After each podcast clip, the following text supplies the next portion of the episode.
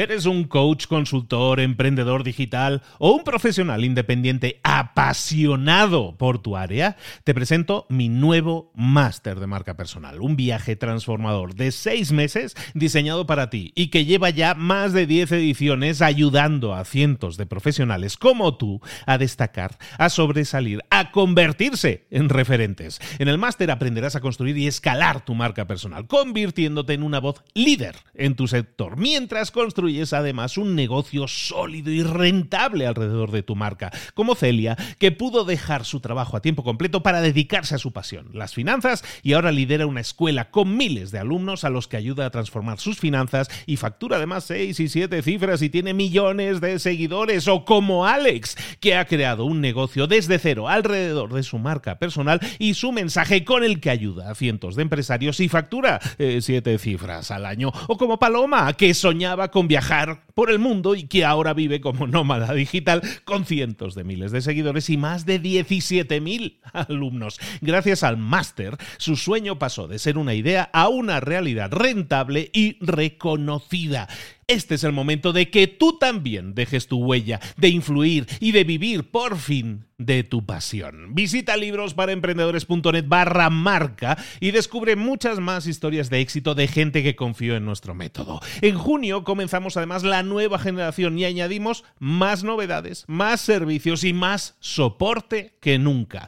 Únete a la élite de profesionales que ya están cambiando sus vidas. ¿Estás listo? ¿Estás lista para desarrollar tu marca personal y ser nuestra próxima historia de éxito? Pues visita librosparaemprendedores.net barra marca y comencemos.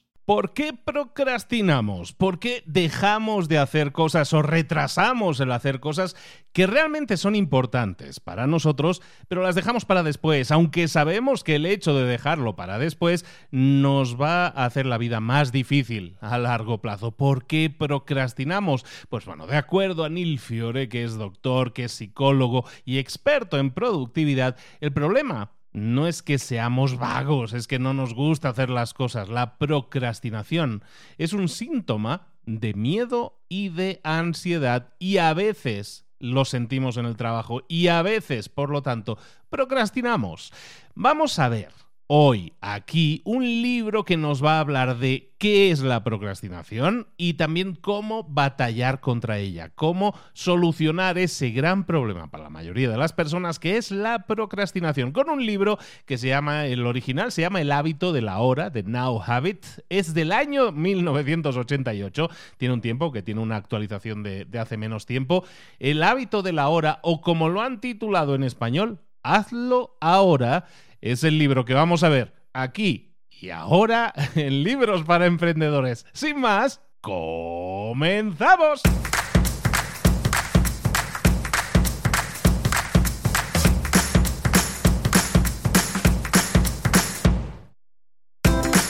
Bienvenidos al podcast Libros para Emprendedores. Para alcanzar el éxito en cualquier negocio que quieras emprender, debes formarte, debes estudiar aprender para emprender. Y para ello, no hay nada mejor que un libro. En el podcast Libros para Emprendedores te ayudamos de tres maneras. Primero, seleccionando los mejores libros del mercado para ayudarte a emprender, a mejorar en tu emprendimiento. Segundo, te ofrecemos gratis un resumen de los puntos más valiosos explicados en cada libro. Y tercero, te damos finalmente pasos a seguir para poner en práctica todas esas lecciones aprendidas y así poder acortar tu camino hacia el éxito ya sea marketing, ventas, liderazgo, emprendimientos, mentalización, eh, vamos a analizar lo mejor de lo mejor de los mejores libros del mercado y te lo vamos a dar todo bien masticadito y listo para ser aplicado. Soy Luis Ramos, empresario y emprendedor, y voy a acompañarte, si me lo permites, en este camino. Sin más, comenzamos.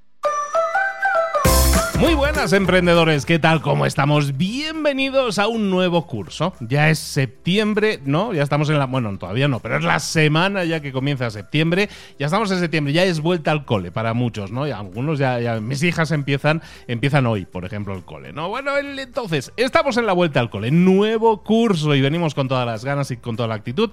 Aunque ya la semana pasada ya te traje un libro que ha sido un exitazo, ¿no? El de la brecha. y bueno, hoy se trata de que hablemos de, de, un libro, de libros que os gustan mucho a vosotros, porque tratan esos temas que tienen que ver con habilidades que tenemos ahí un poco oxidadas nosotros. Una de ellas es que procrastinamos, es una habilidad negativa en ese sentido, pero es algo que tenemos la mayoría de nosotros, procrastinamos. Procrastinar es el hecho de retrasar el, el inicio, el hacer las cosas. Bueno, eso del inicio tiene mucho que ver con lo que vamos a estar viendo hoy. La procrastinación, por lo tanto, es un síntoma de algo. Veces no sabemos de qué es, hoy vamos a ver de qué es eso, y todo eso lo vamos a decodificar con un libro que es el clásico de clásicos en el tema de la procrastinación. Es un libro del 88, ya tiene su tiempo, se llama The Now Habit, el hábito de la hora. Se ha traducido, en la traducción española lo han traducido como Hazlo ahora, y así vamos a titular el episodio, aunque de verdad que me gusta mucho más el título original del de El hábito de la hora. Creo que le hace mucho más favor. Pero bueno, lo vais a encontrar en librerías o en Amazon o por ahí como el, el hazlo ahora. Ahora no me salía. Me lío yo con los títulos, ¿no? Yo lo tengo en inglés, pero bueno, así pasa. Bueno, el, el, escritor, el autor de esto es un psicólogo experto en productividad que se llama Neil Fiore. Neil Fiore escribe esto en el año 88, en el 2007 hay una nueva versión del libro. Bueno, eso no nos importa. Lo que importa es el contenido, el temario. Vamos a hablar entonces hoy primero de la procrastinación y de, qué es exactamente y luego vamos a hablar de cómo vencer la, la, procrastinación con cuatro estrategias muy específicas. Me voy a detener muy poco, ojalá, yo siempre digo al principio, creo que este resumen va a ser corto, este episodio va a ser corto, ojalá y así sea. Voy a sobrevolar muy rápido por la primera parte que es el por qué procrastinamos, para que entendamos muchos mitos que se dicen sobre la procrastinación y una vez los entendamos vamos a derribarlos. Entonces, ¿por qué procrastinamos?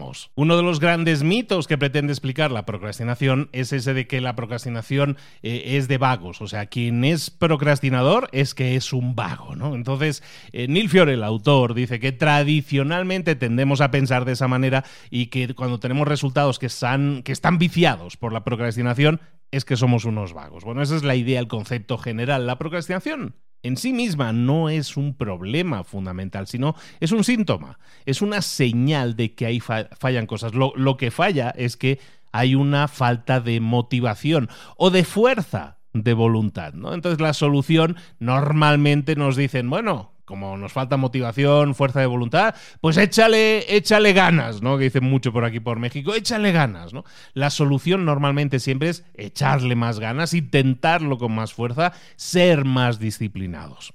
Entonces, el concepto que se tiene tradicionalmente viene muy viciado por, o, condicionado, vamos a decir mejor, por nuestros padres, por nuestros eh, profesores, por nuestros jefes en general viene condicionado por la sociedad, que eh, a nivel general cree en esta interpretación de que quien es procrastinador es un vago y entonces lo que hacen es aumentar el problema.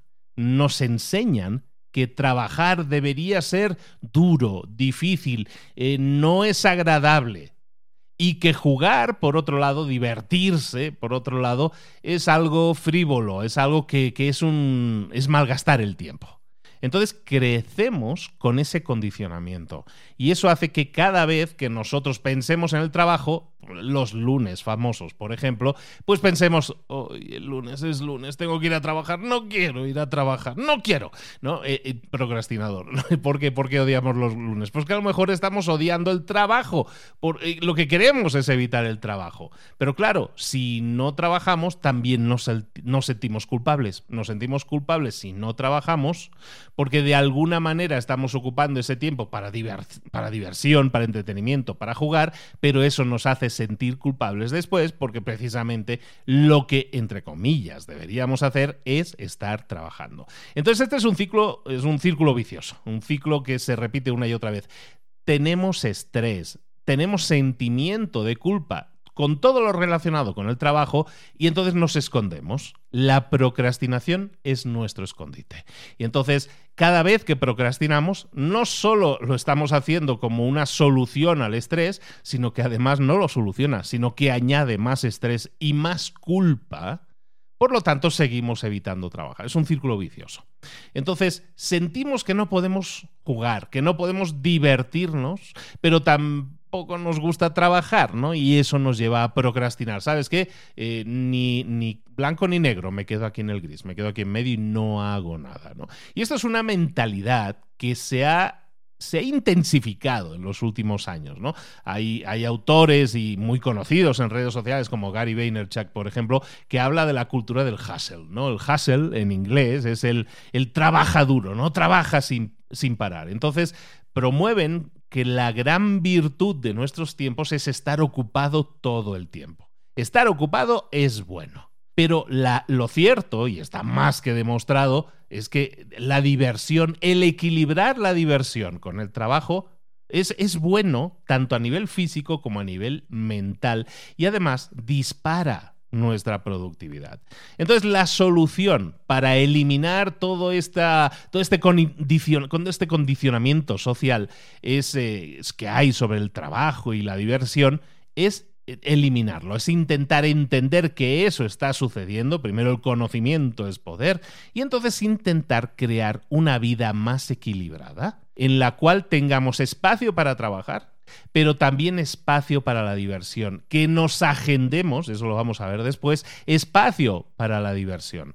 En vez de pensar en el trabajo como algo que debería ser difícil, que debería ser duro y desagradable, vamos a buscar formas de hacernoslo más fácil, de rebajarnos la presión que sentimos cuando tenemos que trabajar. Remarco varias palabras porque luego las vamos a tratar y las vamos a sustituir como el debería, el tenemos que y todo esto.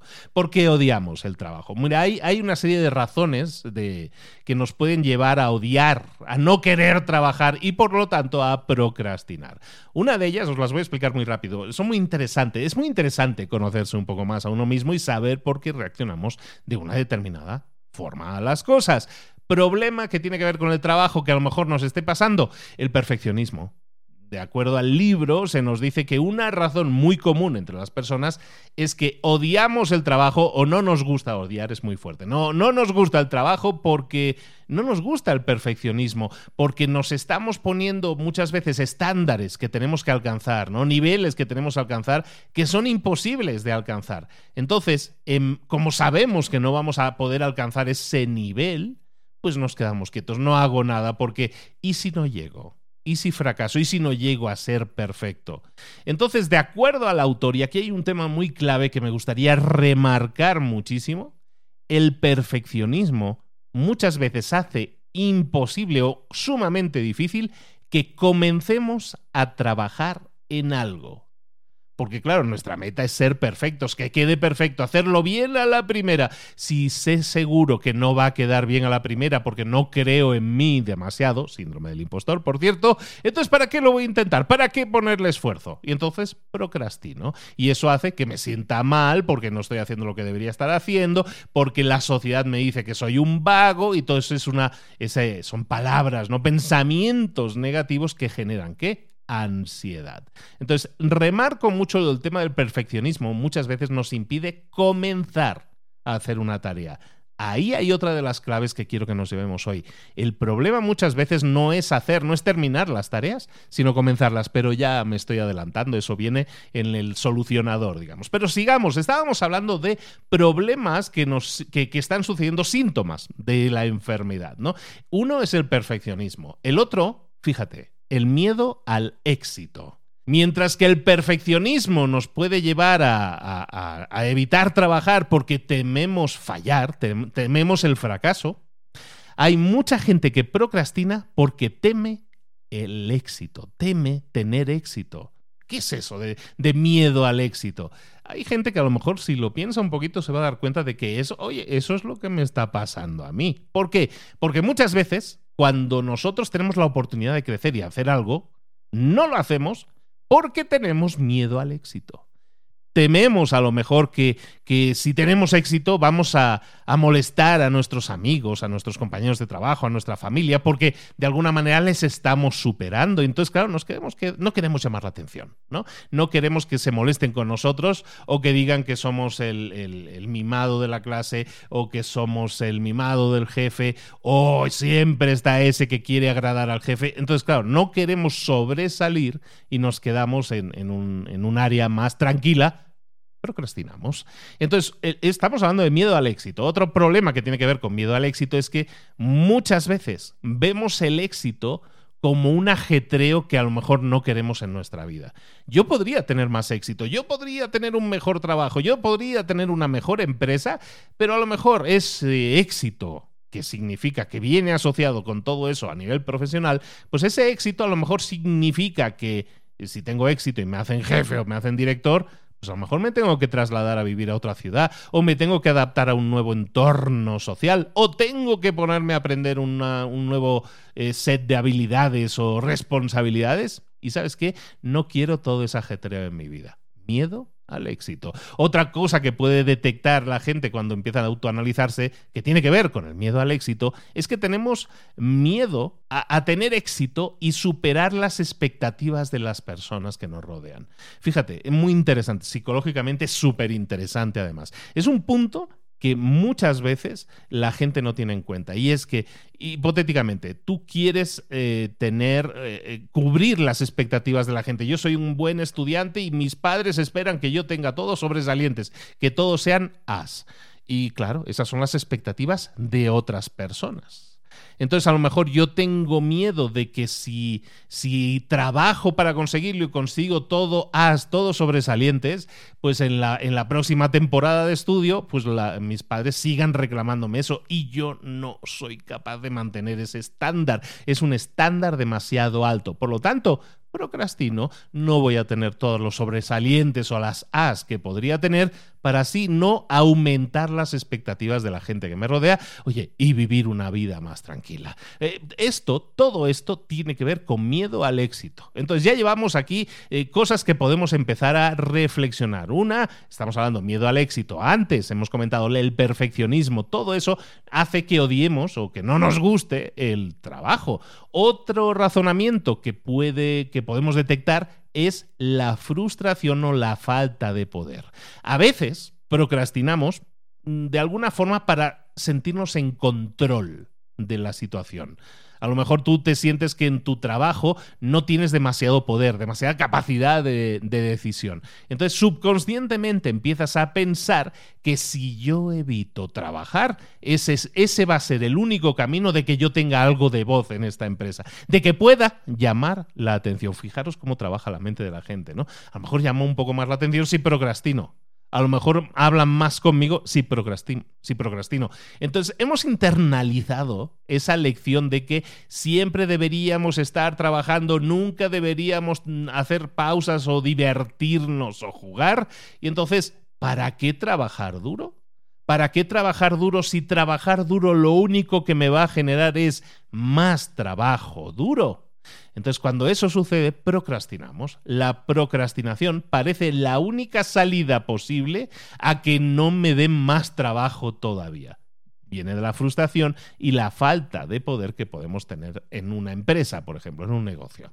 Entonces, hemos visto cosas, señales que nosotros a lo mejor vemos en nosotros mismos que tienen que ver con, oye, pues odio mi trabajo, no me gusta mi trabajo, no quiero ir a trabajar, es lunes. Pues probablemente hay alguno de esos razonamientos aquí. Entonces, hay una serie de patrones que nosotros podemos identificar que tienen que ver con la procrastinación, que son estos que estamos diciendo ahora. Ahora bien, y yo creo que vamos a ir rápido con este resumen porque ya me voy directo a la segunda parte del libro. Estoy sobrevolando a altísima velocidad el libro, ¿eh? pero quiero que os llevéis sobre todo las señas eh, principales de identidad y de cosas que podemos hacer para solucionarlo. Hasta ahora bien, ¿no? Hasta ahora alguno se siente identificado o identificada con lo que está sucediendo. Oye, espero que sí. Pues vamos con la segunda parte del libro que es, oye, ¿cómo superamos esta procrastinación? Ahora que entendemos de dónde viene la procrastinación, vamos a ver estrategias que nos permitan cambiar todo esto. Porque la procrastinación, como estamos diciendo, proviene de nuestra ansiedad de todo lo que tenga que ver con ansiedad generada por el trabajo y porque esa ansiedad muchas veces viene de cómo nosotros pensamos o intentamos hacer las cosas en el trabajo. Entonces lo que vamos a intentar hacer es cambiar esta relación nuestra con el trabajo y también con el juego. Y también con la diversión. ¿Por qué? Porque tenemos que empezar a, cambiar nuestro discurso interno, nuestro diálogo interno, cómo nosotros nos hablamos a nosotros mismos y hacerlo más positivo. Cambiar cómo planificamos la, jornada, cómo planificamos la semana, cambiar cómo nos estamos acercando al trabajo, cómo iniciamos cualquier tarea. Y por último también veremos cómo podemos enfocarnos más en el trabajo. Van a ser las cuatro estrategias que vamos a ver ahora mismo para superar, para vencer a la procrastinación. Estrategia número uno, vamos a cambiar la forma en que nos hablamos a nosotros mismos. Una forma de cambiar cómo nosotros pensamos eh, acerca del trabajo para evitar la procrastinación tiene que ver con la forma en que nos hablamos a nosotros mismos. En el libro argumentan que la gente que es procrastinadora por naturaleza normalmente se habla a sí mismo o se dice a sí mismo, a sí misma, eh, frases que empiezan con tengo que o tendría que o debería hacer determinada cosa. Entonces el tener que o el deber hacer algo, básicamente esos son incluyen en, en la formulación de esa frase, se incluye sentimiento negativo. Y ese sentimiento negativo es la semillita de la procrastinación. Entonces, si tú, te si tú te dices a ti mismo o a ti misma, te dices, tengo que hacer algo, básicamente te estás convirtiendo a ti mismo o a ti misma en una víctima sin poder de las circunstancias. ¿Por qué? Porque sientes que es otra otro grupo de gente que son circunstancias externas las que te están obligando a hacer lo que sea que tengas que hacer. Y eso Claro, cuando nos sentimos obligados o presionados externamente, ¿qué nos genera eso? Nos genera estrés, nos genera presión, nos genera encabronamiento, nos enfadamos, como que un poquillo, ¿no? ¿Por qué me tienen que presionar? Si yo, como que tengo que, y como que nos rebelamos, ¿no? Y ese esa rebeldía es la procrastinación. De la misma forma que estamos hablando del tengo que, lo mismo es el debería. Si tú te dices a ti mismo, a ti misma, yo debería hacer algo, debería hacer esto, aquello, Básicamente estás convirtiendo eso en un tema moral. ¿Qué quiero decir con esto? Que si no lo haces, eres una mala persona. Entonces fíjate en eso. Yo debería hacer algo. Me hablo a sí mismo con el debería. Entonces, claro, entra la procrastinación y digo, si no lo hago, soy una mala persona. Entonces, cada vez que nosotros utilizamos el debería, empiezas a pensar en cosas malas. Empiezas a pensar que el mundo es malvado, que el mundo es injusto. Si nosotros nos decimos constantemente yo debería ser más así, yo debería ser más como la otra persona, o, o, tu madre, que venga tu madre, pues tú deberías hacer lo que hizo Pepito, porque mira qué bien le ha ido, él debería de nuevo, ¿no? Entonces, ¿qué está pasando ahí? Nos devaluamos a nosotros mismos, o incluso puede ser un tercero, ¿no? Entonces nos definimos a nosotros mismos como inadecuados. Es decir, no estamos bien porque deberíamos hacer una determinada cosa. Entonces, todas estas frases del debería nos llevan a la depresión, consumen y queman nuestra energía y nuestra motivación en el trabajo. Fíjate qué cosas, ¿no? El tengo que y el debería. De hecho, de hecho, el tema del debería es muy interesante porque hay otro, otro libro, hay un artículo por ahí que habla de, de los únicos deberías que deberían existir. El único debería que debería existir son tres. El debería legal, que es aquel que utilizamos en situaciones que tienen que ver con prohibiciones por ley. Por ejemplo, yo no debería ir, eh, yo no debería ir por encima del límite de velocidad en la autopista porque si lo hago me van a multar. Entonces no debería eh, ir demasiado rápido porque voy a recibir una multa. Ese es un debería legal, ahí está bien usado. Otro debería es el debería que llaman las leyes del universo. El debería de las leyes del universo es el que expresa con certeza un resultado. Por ejemplo, si yo soltara esta botella, debería golpear el suelo. Ahí estoy utilizando las leyes del universo, en este caso la gravedad, y este debería está expresando una, está expresando una certeza, ¿no? Entonces, si suelto la botella, ¿debería golpear el suelo? Pues sí, pues sí, ¿no? Entonces ahí el debería está bien utilizado. Y luego hay los deberías éticos o morales, que básicamente eh, expresan aquello que es éticamente permisible. Por ejemplo, no deberías robar porque está mal. Ese es un debería ético, ¿no? que tiene que ver con la moral y por lo tanto ahí también está bien usado. En cualquier otro ámbito, en teoría, no deberíamos utilizar el debería.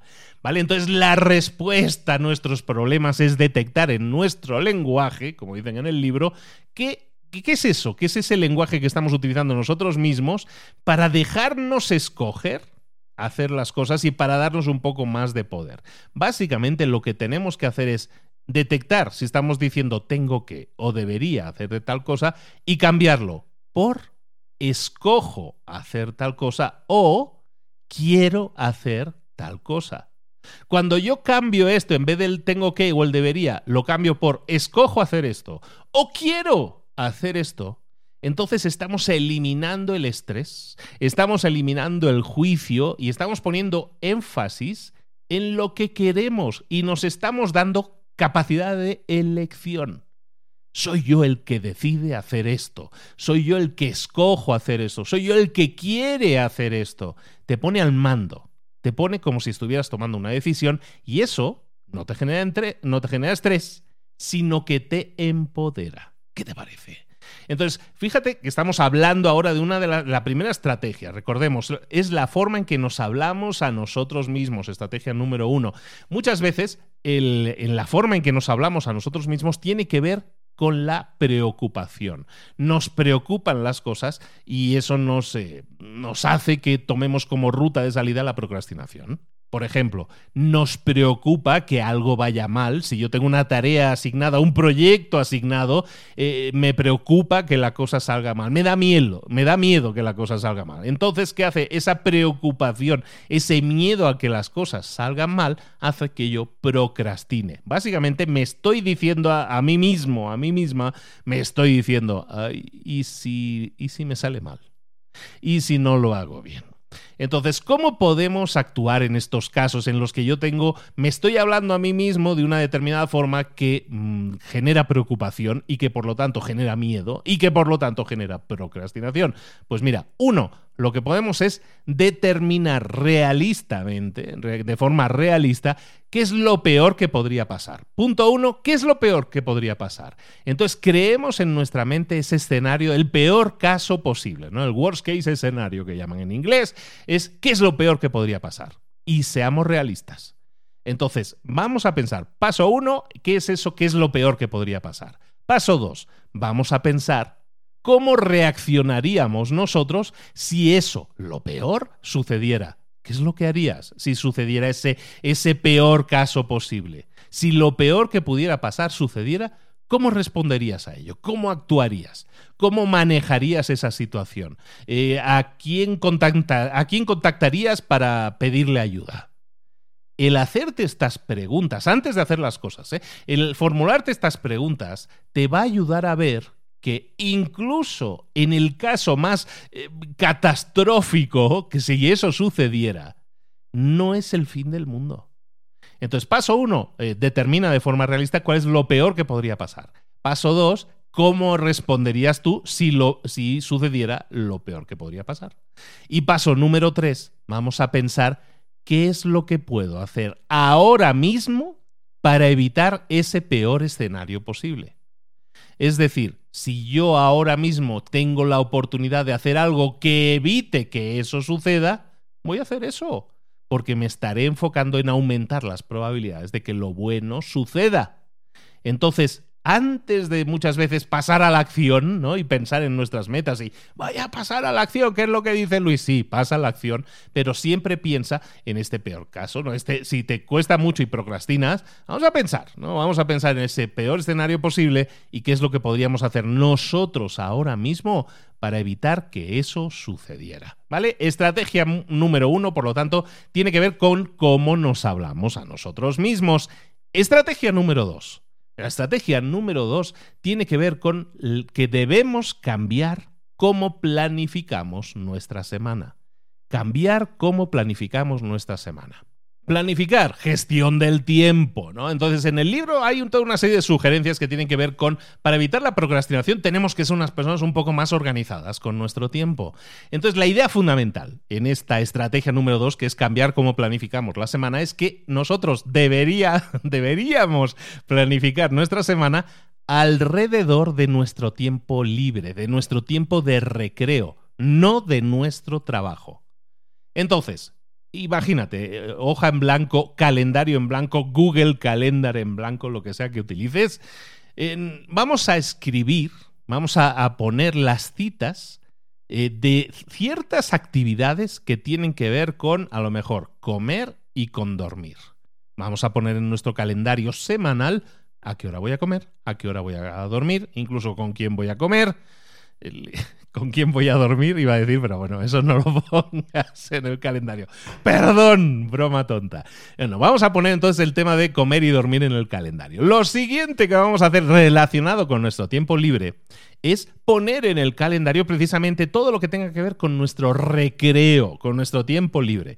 Puede incluir jugar, ¿no? Jugar, quiero jugar con mis hijos, que nunca llego a tiempo y no puedo jugar. Ponlo en el calendario. Jugar con mis hijos. A lo mejor es socializar. A lo mejor son hobbies, ¿no? Pues yo quiero un tiempo de recreo para mí es meterme en el tallercito y montar legos. Bueno, pues ponlo en el calendario. O a lo mejor cuidarme a mí mismo, ¿no? Crecer a nivel físico, ¿no? E, ejercitarme o meditación, ¿no? Todo ese tipo de cosas. Entonces, lo primero que vamos a poner en nuestra semana, en nuestro calendario semanal, es todo lo que tiene que ver con nosotros y nuestro recreo. Comer, dormir y todo lo que tenga que ver con el recreo. Muy importante. El autor, Neil Fiore, nos recomienda muchísimo que en tu día siempre haya por lo menos media hora, por lo menos, ¿eh? como mínimo, media hora de recreo o relajación cada día. Además de eso, nos recomienda algo más. Apúntate esto también. En tu semana tiene que haber un día dedicado íntegramente a jugar, al recreo, básicamente a ese día nada que ver con el trabajo. En ese día no se toca nada que tenga que ver con trabajo. ¿Para qué nos sirve esta estrategia de hacer así la planificación? Me vas a decir, bueno, ¿y ahora qué? Porque aquí no hay espacio para trabajar. Sí hay espacio, pero es el espacio que resta. El espacio que queda en tu semana se convierte en el espacio en el cual tú puedes trabajar.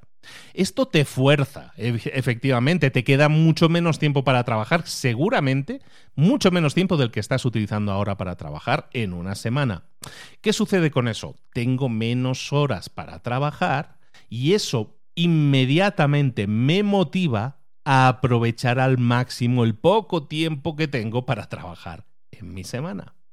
Entonces, cuando tú enfocas tu trabajo de esta forma, cuando te obligas a tener de alguna manera fecha límite, es decir, yo en este día voy a poder trabajar solo cinco horas.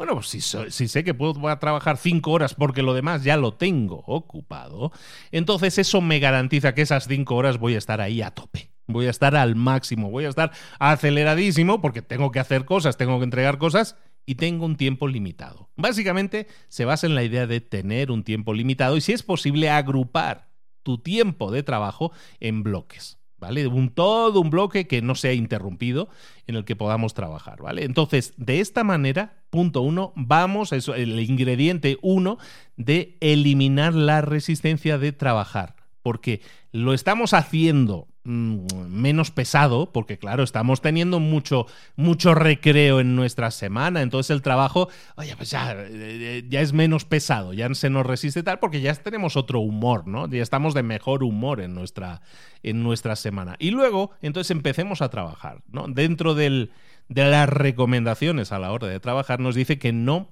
que no agendemos tareas sino que agendemos espacios. O sea, eh, yo qué sé, trabajo el martes, voy a trabajar de 9 a 11. ¿Vale? Ese es un espacio que tengo reservado para trabajar. Entonces ahí no hace falta, según el autor, no hace falta que asignemos ahí una tarea concreta. La tarea concreta la vamos a decidir muchas veces en el momento, ¿no? ¿Cuál es la tarea que tiene más prioridad o cuál es la tarea más importante? Hemos hablado muchas veces de cómo determinar la importancia de una tarea. Lo más importante, dice, es que le demos seguimiento, a, le demos registro a lo que hacemos una vez lo hayamos hecho. Es decir, yo voy a trabajar de 9 a 11, ¿no? Pues bueno, pues lo que voy a hacer es registrar bloques de trabajo después de haberlos consumido, de haberlos hecho. Es decir, si voy a trabajar de 9 a 11, voy a dividir ese 9 a 11 en bloques de media hora. El primer, la primera hora, eh, media hora, de 9 a 9 y media, voy a trabajar con intensidad, es lo primero que hago en el día y todavía tengo energía, bueno, pues trabajo con intensidad de 9 a 9 y media. Cuando llegan las 9 y media me pongo la alarmita, ¿sabes? El pomo, eso es el pomodoro, ¿no? Me pongo la alarmita y lo que hago es anotar de 9 a 9 y media he estado haciendo esto. Esto nos permite romper en trozos mucho más manejables, eh, para que no se nos haga pesado, romper en trozos mucho más manejables nuestras metas, nuestro trabajo.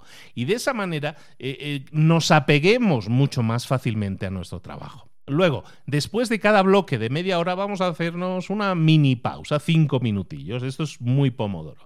Y luego, lo que vamos a hacer es sumar al final del día, oye, ¿cuántas horas he trabajado en el día? ¿Y a qué he dedicado? ¿No? Como decía, ¿a qué dedicas el tiempo libre? Pues aquí, ¿a qué he dedicado el tiempo de trabajo? ¿Vale? Entonces, muy sencillo, simplemente hemos bloqueado primero nuestra vida personal y luego alrededor de eso, el tiempo restante es nuestro tiempo de trabajo, es menos tiempo seguramente, pero mucho más intenso. Y dentro de ese tiempo de trabajo lo vamos a particionar en bloques de media hora y vamos a anotar una vez terminemos cada media hora qué es lo que hemos hecho, en qué hemos estado trabajando. Y al final del día, pues anotamos, oye, pues hoy he trabajado tres horas y media, ¿no? Siete bloques de tiempo, ¿vale? Está bien. Eso, el darle el simple hecho de darle seguimiento a las cosas, te va a permitir ver que no es tan difícil, ¿no? Y es un tema psicológico. Vas a darte cuenta de que no es tan difícil esto de trabajar. Ya no me disgusta tanto. ¿Por qué? Porque ya, ya vengo recargado con más motivación, con más creatividad. Estoy buscando un equilibrio, el famoso equilibrio, ¿no? En nuestra vida, pues ya lo estoy buscando equilibrar, que probablemente ahora no sea así.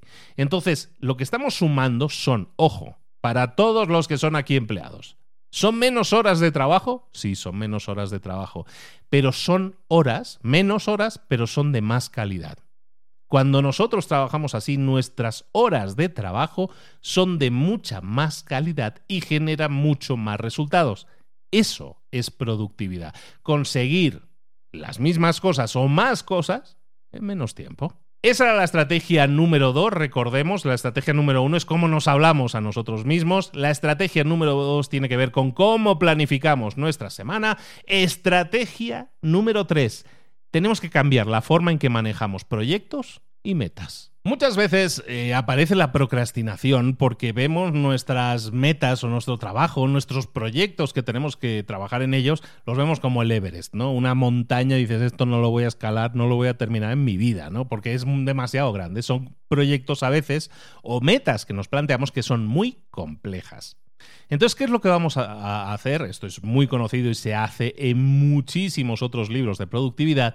Lo que vamos a hacer es dividir esos proyectos complejos en, partes más simples. Un proyecto grande lo dividimos en pasos más pequeños y eso nos ayuda a conseguir que lo ataquemos con un poco más de ganas. Si nuestro proyecto es tengo que comprarle regalos de Navidad a mis amigos y a mi familia, si yo pongo eso en la lista de to do, ¿no? Cosas por hacer. Si yo hago eso, eh, comprar regalos de Navidad, pues muchas veces me voy a dar cuenta de que, eh, ¿sabes qué? No quiero empezar.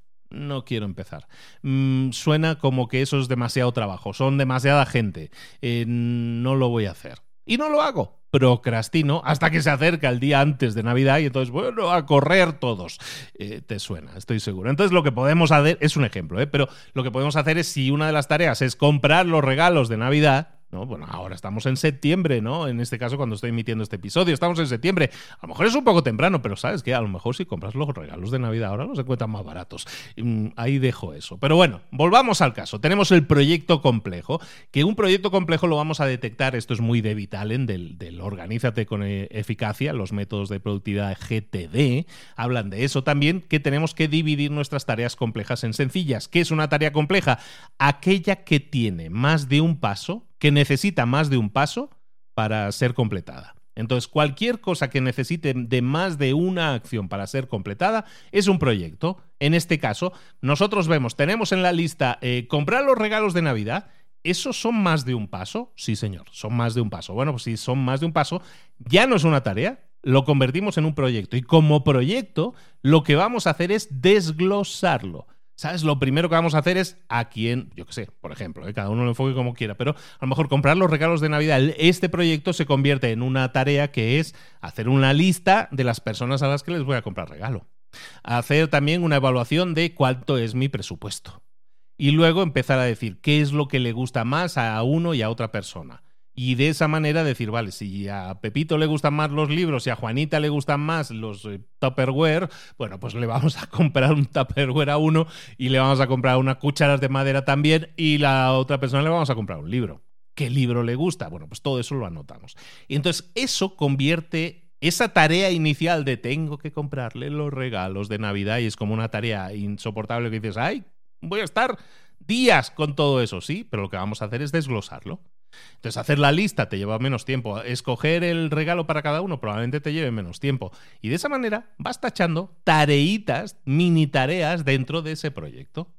Y de esa manera es más fácil evitar la procrastinación porque estamos poniéndonos tareas mucho más manejables que no simplemente una tarea que sabemos que nos va a llevar días completarla, pero dentro de esa tarea que nos va a llevar días, a lo mejor hay 17 tareitas, mini tareas, que podemos hacer hoy en día y que a lo mejor cada una de ellas, a lo mejor una nos lleva 5 minutos, otra nos lleva 2.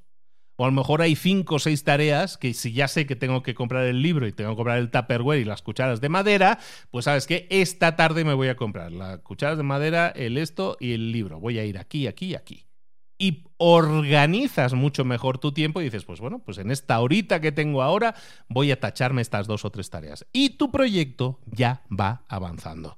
En resumen, estamos hablando, recordemos, estrategias para eh, un poco eh, destruir, evitar la procrastinación. Esta que estamos viendo ahora tiene que ver con la forma en que manejamos nuestros proyectos y nuestras metas. Y es que está claro, si lo piensas un poco, que esto es una forma mucho más realista de enfocar el tiempo que tienes, de evitar sorpresas inesperadas, de evitar que pase lo peor, de crear un plan de acción mucho más fácilmente. Si tienes un plan de acción ya creado, es mucho más fácil que lo lleves a la práctica, mucho más, desde luego, que tener una tarea que sea comprar los regalos de Navidad y que al final no sabes que le vas a comprar a tu tío Paco porque siempre es que nada le gusta, ¿no? E-, ese tipo de cosas. Y aquí llegamos a un punto que os quería señalar hace, hace un rato, os lo he subrayado, ¿no? Eh, intencionadamente, que tiene que ver con el iniciar tareas. Y que para mí es uno de los conceptos clave del libro y quiero subrayar mucho para ti, que es el siguiente. Muchas veces el perfeccionismo, lo comentábamos antes, una de las causas, ¿no? una de las, uno de los detalles que nos indican que ahí hay procrastinación, el perfeccionismo hace que muchas veces no comencemos a hacer algo porque a lo mejor ya sabemos que no me va a salir perfecto. Entonces, ¿para qué empiezo? ¿Vale? ¿Por qué? Porque nos enfocamos muchas veces en el resultado final. Imagínate una tarea que tienes que iniciar. Tengo que escribir un artículo para mi página web porque resulta que eso le va a beneficiar, o un artículo para mi LinkedIn porque eso me va a beneficiar y dice Luis Ramos por ahí de marketing que, que sí, que hay que hacerlo, ¿vale? Pero yo no soy muy bueno escribiendo, entonces sabes que mejor no lo hago. ¿No? Procrastino, lo dejo para después. Entonces, ¿qué sucede? Muchas veces no hacemos las cosas porque porque analizamos el resultado final y decimos no va a salir perfecto, pues mejor ni lo empiezo. Y ahí está una de las claves que te digo del libro que probablemente es la clave que más me gusta y entonces te la remarco mucho. Cuando nosotros pensemos en un proyecto o en una tarea, nunca pensemos en el resultado final, sino pensemos siempre en que un proyecto es una serie de inicios. Piensa siempre en las tareas como algo que vas a iniciar. No vamos a pensar tanto en el resultado como en el hecho de que, ¿sabes qué? Voy a, voy a empezar a trabajar en esto. Nunca te digas a ti mismo, a ti misma, voy a tengo, tengo que terminar esto cuanto antes porque hay que presentarlo, ¿no? Vamos a decirnos a nosotros mismos, ¿sabes qué? Voy a empezar a trabajar en esto. ¿Qué estamos haciendo con eso? Se me hace muy poderoso porque algo tan simple como eso me lleva a decirme a mí mismo que, bueno, vamos a empezar a trabajar en esto. No, no hay que terminarlo, no pasa nada si hoy no se termina. Y eso hace que la procrastinación sea muchísimo más fácil de, de, vencer. Piensa en todas las tareas, en todo lo que tienes que hacer como una serie de inicios. Voy a iniciar esta tarea No voy a pensar en voy, voy a terminar ya con esto de las compras navideñas. No, no, ¿sabes qué? Voy a iniciar con media horita este tema del proyecto de las compras navideñas. ¿Sabes cuál es la primera tarea? Tengo que hacer la lista. No sé, eh, voy a empezar por hacer la lista. Entonces me abstraigo del resultado, me desconecto del resultado y simplemente convierto cada tarea en un inicio. Oye, ¿sabes qué? Voy a probar un poquito, ¿sabes? Como cuando entras ahí en una, en una, heladería, ¿no? Y dices, deme a probar este, el, el de fresa, deme a probar el de chocolate, deme a probar tal. Todos son inicios. Y al final, ¿qué haces? Tomas una decisión, dices, ¿sabes qué? Me voy con el de chocolate. Yo siempre voy a por el de chocolate, por cierto.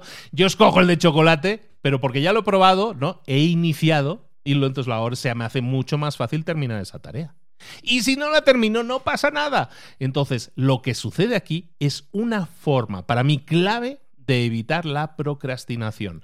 Piensa siempre en la tarea que tienes que hacer y no quieres hacer, como, ¿sabes qué? Voy a empezar con lo del podcast, en este caso. Y te digo esto por una razón. Hoy, que es domingo, cuando son los días en los que yo estoy más tranquilo y suelo grabar este episodio, es decir, esto que estás escuchando, si lo escuchas en el día de publicación lunes, esto yo lo grabé ayer domingo, ¿no? ¿Por qué te digo esto? Pues te lo digo porque yo me lo pongo en práctica a mí mismo. Hoy, este fin de semana, por ejemplo, yo sabía que tenía que grabar esto y tenía que editar los episodios de Mentor 360 y todo eso. Y estaba procrastinando.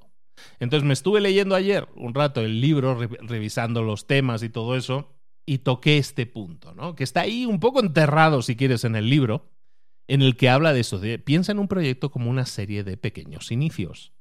Y empecé a pensar hoy, porque desde la mañana yo tenía que haberlo grabado este episodio y quitármelo de encima, pero claro, pensaba en tengo que, tengo que grabar esto y prepublicarlo, tengo que grabar esto, editarlo y tal. Estaba yo pensando en el, en el resultado final. En cambio, y fíjate qué casualidad, me dije a mí mismo, no, voy a aplicarme esto. Voy a empezar a grabar esto, este episodio. Y empezar a grabar el episodio me ha costado muy poco, porque no me he puesto encima el estrés o la presión de tengo que terminarlo. Nos damos cuenta de lo que está pasando aquí. Entonces, algo tan simple que es cómo te hablas a ti mismo de nuevo, resulta que eso, eso me permite comenzar, en este caso, la grabación de este podcast, y no me ha costado. Bueno, y te digo más, me está costando tampoco, me lo estoy pasando tan bien, que ya prácticamente estoy terminando te das cuenta que eso lo puedes aplicar a tu vida ahora mismo con esa tarea que sabes que estás evitando, que no quieres hacer, que te está costando. Eh, Dios te ayuda a hacerla porque no la quieres hacer. No quiero, no quiero, es que es lunes, no quiero ir a trabajar. Bueno, no te enfoques en tengo que trabajar todo el día. No, no, no. Vamos a, vamos a empezar. Vamos a empezar el día. ¿No? Eso es un poco si hemos visto ya muchos libros que tienen que ver con hábitos o con procrastinación directa o indirectamente, como era aquel de la regla de los 5 segundos. Bueno, pues esto es exactamente eso. 5, 4, 3, 2, 1, venga. Comienzo. Hagámoslo así y nos va a servir muchísimo para comenzar tareas y para evitar la procrastinación. Y una vez estás en la tarea, dime que no es así. Una vez ya estás en la tarea, ya te cuesta menos, ya, ya pues ya me sigo, ya pues ya para lo que queda ya lo termino que es lo que me está pasando a mí ahora. Entonces, para mí esta es la idea clave del libro y te la quería remarcar mucho, incluso descubrir un poco mi nivel de procrastinación, que también lo tengo, sí padre, he pecado, eh, pero también lo podemos remarcar. Última estrategia, esta era la estrategia en la que estábamos viendo cómo manejar de una manera diferente nuestros proyectos, nuestras tareas, ¿no? Cómo hacerlo con un enfoque diferente. El enfoque eh, tiene que ver con la cuarta estrategia, Estrategia número cuatro y última, ya terminamos, es aprender a trabajar de forma enfocada. Como hemos estado viendo en este episodio, eh, la importancia de estar enfocado cuando trabajamos es importantísima. Si yo trabajo, aunque sean pocas horas, pero de forma enfocada, si estoy que eso lo vamos a ver en un próximo libro muy pronto, si estoy en estado de flow, ¿eh? ¿no? si fluyo, ¿no? que ahora se dice mucho, no, es que estoy fluyendo, no hay que dejar fluir, no, estamos fluyendo. Bueno, pues estar fluyendo básicamente es estar en estado de flow, estado de concentración, en ese estado en el que estás haciendo algo y no te das cuenta del paso del tiempo, tan concentrado, tan eh, perdido en tu, en tu tema, estás en concentración total.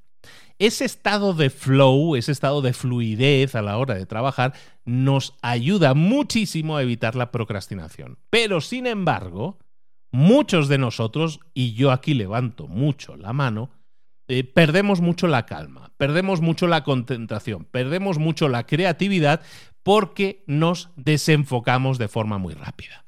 Yo estaba preparando la grabación de este... Hoy me toca a mí recibir. Bueno, yo estaba preparando la grabación de este episodio, por ejemplo, y mientras estaba revisando un poco los subrayados y el resumen un poco que tengo aquí subrayado del libro, iba pensando, eh, se me perdían los pensamientos en otra cosa, ¿no? En vez de estar en lo que estaba, eh, me perdía y empezaba a pensar, ay, tengo que comprar aquel dominio de Internet para este nuevo proyecto que quiero lanzar. E inmediatamente dejaba el libro y me iba a la página web, miraba el dominio si estaba libre y, de hecho estaba haciendo compras de dominios hoy domingo para unos proyectos que quiero lanzar y lo he hecho eh, mm, dejando de lado la tarea en la que estaba. Eso es romper el flow.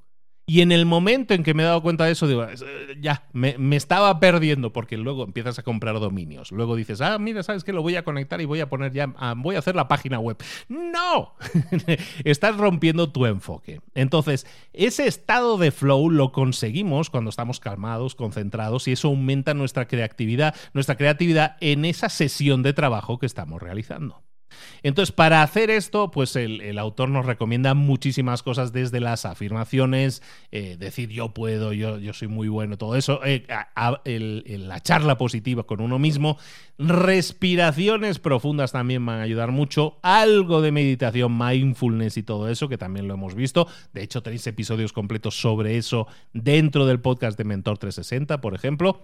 Entonces, básicamente, nosotros tenemos que entender que ese estado de flow es muy deseable porque vamos a trabajar muy rápido, muy bien, muy concentrados, muy creativos, pero claro, ahí puede ser que intervengan distracciones. Para ayudarnos a concentrarnos, para estar en estado de flow, em, en el libro nos recomiendan que tengamos un plan para manejar distracciones. En el libro nos dice, oye, la mayoría de distracciones se pueden manejar todas de la misma forma. ¿eh?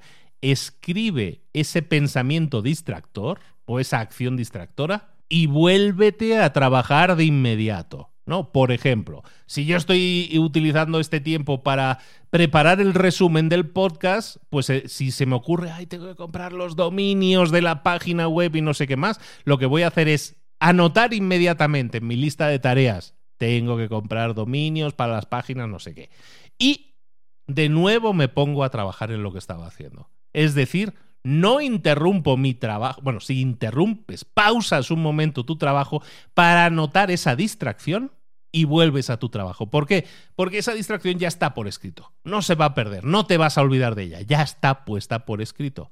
De esa manera aprendemos, nos adiestramos, nos entrenamos a no procrastinar una tarea para pausarla y ponernos a hacer otra cosa que es lo que hice yo antes. Error, ¿no? Soy humano, peco. Pero de esta manera no nos olvidamos de lo genuinamente importante porque nos interrumpimos a nosotros mismos. ¿No te pasa que a lo mejor dices, bueno, voy a entrar un momento en YouTube para ver este tutorial de no sé qué? Entras a YouTube y sales de YouTube cinco horas después diciendo, ¿qué ha pasado aquí? he perdido toda la tarde. Si yo entraba para ver un tutorial y he acabado viendo cómo se cocina un pastel. ¿No te pasa eso que muchas veces perdemos el enfoque, perdemos el flow y lo que íbamos a hacer y nos dejamos llevar, en este caso, por la información, por los impactos positivos eh, de información que nos rodean? Bueno, pues todo eso tenemos que buscar evitarlo. Por último, terminemos. La procrastinación se puede prevenir. Si yo ya sé si yo ya sé, si tú ya sabes, como dice aquel, ¿no? Si tú ya sabes cómo me comporto, ¿para qué me invitas? ¿No? Pues en este caso es lo mismo. Si tú ya sabes que la procrastinación va a aparecer, ¿por qué no te preparas mentalmente? Entonces, visualiza cada vez que prepares tu plan para trabajar, si eres un procrastinador avanzado, es decir, te cuesta mucho enfocarte y terminar las cosas, comenzar las cosas incluso, vamos a visualizar tu plan de trabajo de forma que eso nos permita resistirnos a las distracciones. Vamos a ver que si yo empiezo a trabajar el domingo por la tarde, puede pasar que haya un jardinero que esté cortando el césped o el pasto de, la casa de al lado. Eh, sí, puede pasar. Bueno, entonces lo voy a hacer en un horario. Si tengo que hacer eso, lo voy a hacer en un horario en que eso no vaya a suceder. Si yo sé seguro que hay un distractor que puede suceder en una determinada hora, voy a analizar eso, voy a visualizar mi plan de trabajo y voy a ver qué es lo que puede pasar que lo vaya a interrumpir.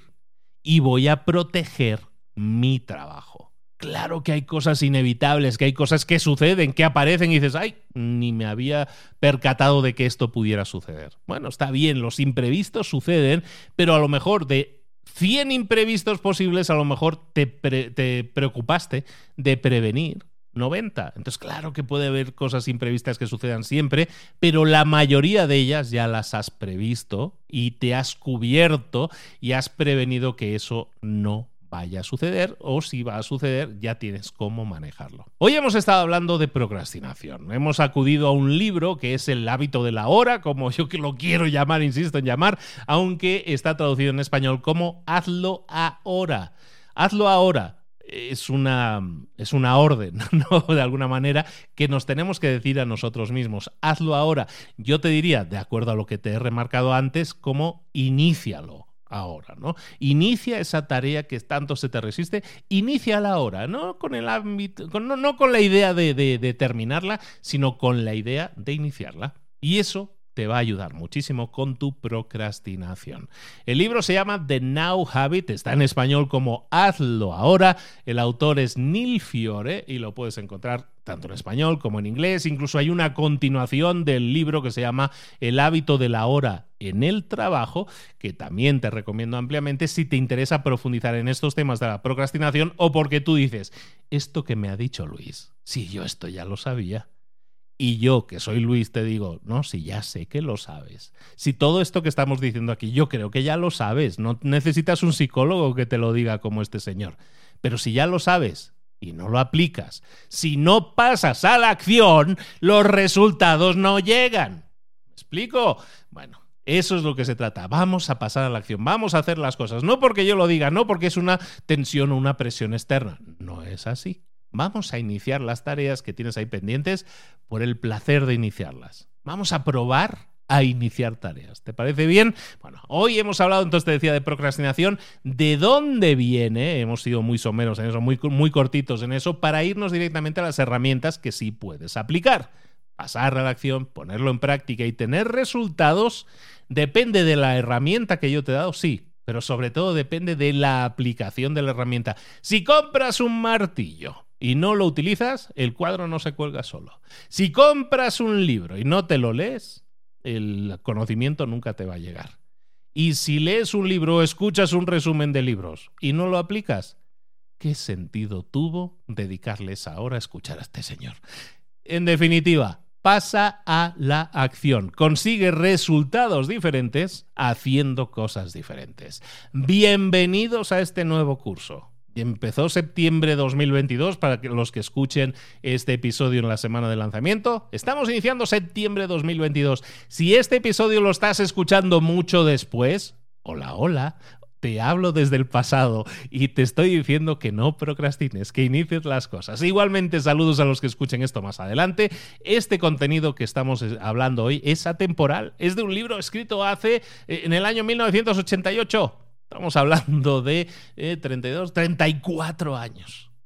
Hace 34 años era válido, como lo sigue siendo hoy en día, intentar vencer la procrastinación de forma constructiva y de forma que consigas buenos resultados. Ya te dejo de rollos. Ponlo en práctica, pasa a la acción, consigue resultados y recuerda que la próxima semana estamos aquí de nuevo con un nuevo resumen, pero que tienes cientos ojo, cientos de resúmenes en libros para emprendedores. Oye, ¿dónde estás escuchando esto ahora mismo, Ahí tienes cientos de resúmenes más de todas las temáticas. Hoy hemos hablado de productividad, de procrastinación, pero todas las temáticas que tengan que ver con lo que un emprendedor o alguien con alma emprendedora quiera utilizar, los tienes todos ahí, te lo aseguro y los que vienen, ¿eh? como decía aquel, y lo que te rondaré morena, que vienen cosas, ¿eh? que viene, estoy muy contento porque tengo muy planificados los próximos meses, los libros que se van a resumir, semana por semana, hasta el de Navidad, porque recuerda que hay especial de Navidad, ya lo tengo también,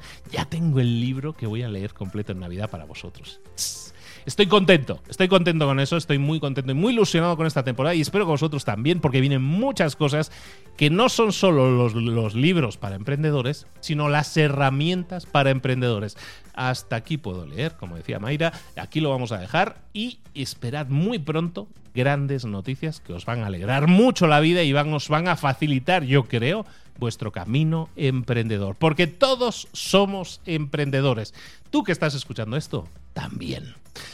Ahora sí, último favor. Bueno, último no os pido uno nada más. Oye, ya que estás escuchando esto, ¿dónde lo estás escuchando? ¿En Spotify? ¿En Evox? ¿En Apple Podcast? Bueno, Ahí donde lo estás escuchando, desbloquea ahora mismo la pantalla, ahí donde está el nombre del podcast, Libros para Emprendedores, debajo seguramente hay unas estrellas o algo. Haz clic ahí y me dejas cinco estrellas. Porque me, lo porque me las he ganado, porque me he esforzado por darte muchísimo valor. ¿Crees que sí? Con eso me pagas. ¿Te parece bien? Venga, muchísimas gracias a todos por la atención. Un beso y un abrazo grande. Cuidaros mucho, pasar a la acción, disfrutad mucho de la vida y vamos a intentar vencer juntos la procrastinación. Nos vemos en un próximo episodio. Saludos. Hasta luego.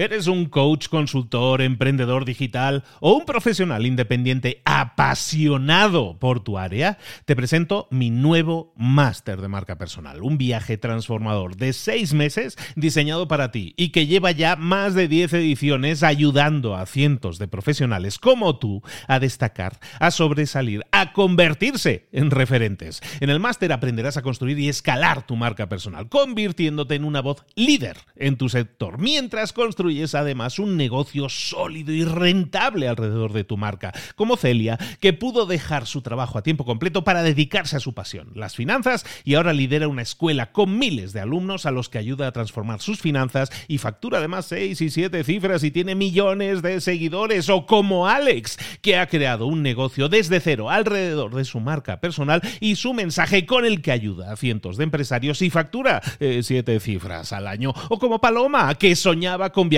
por el mundo y que ahora vive como nómada digital con cientos de miles de seguidores y más de 17.000 alumnos. Gracias al máster, su sueño pasó de ser una idea a una realidad rentable y reconocida.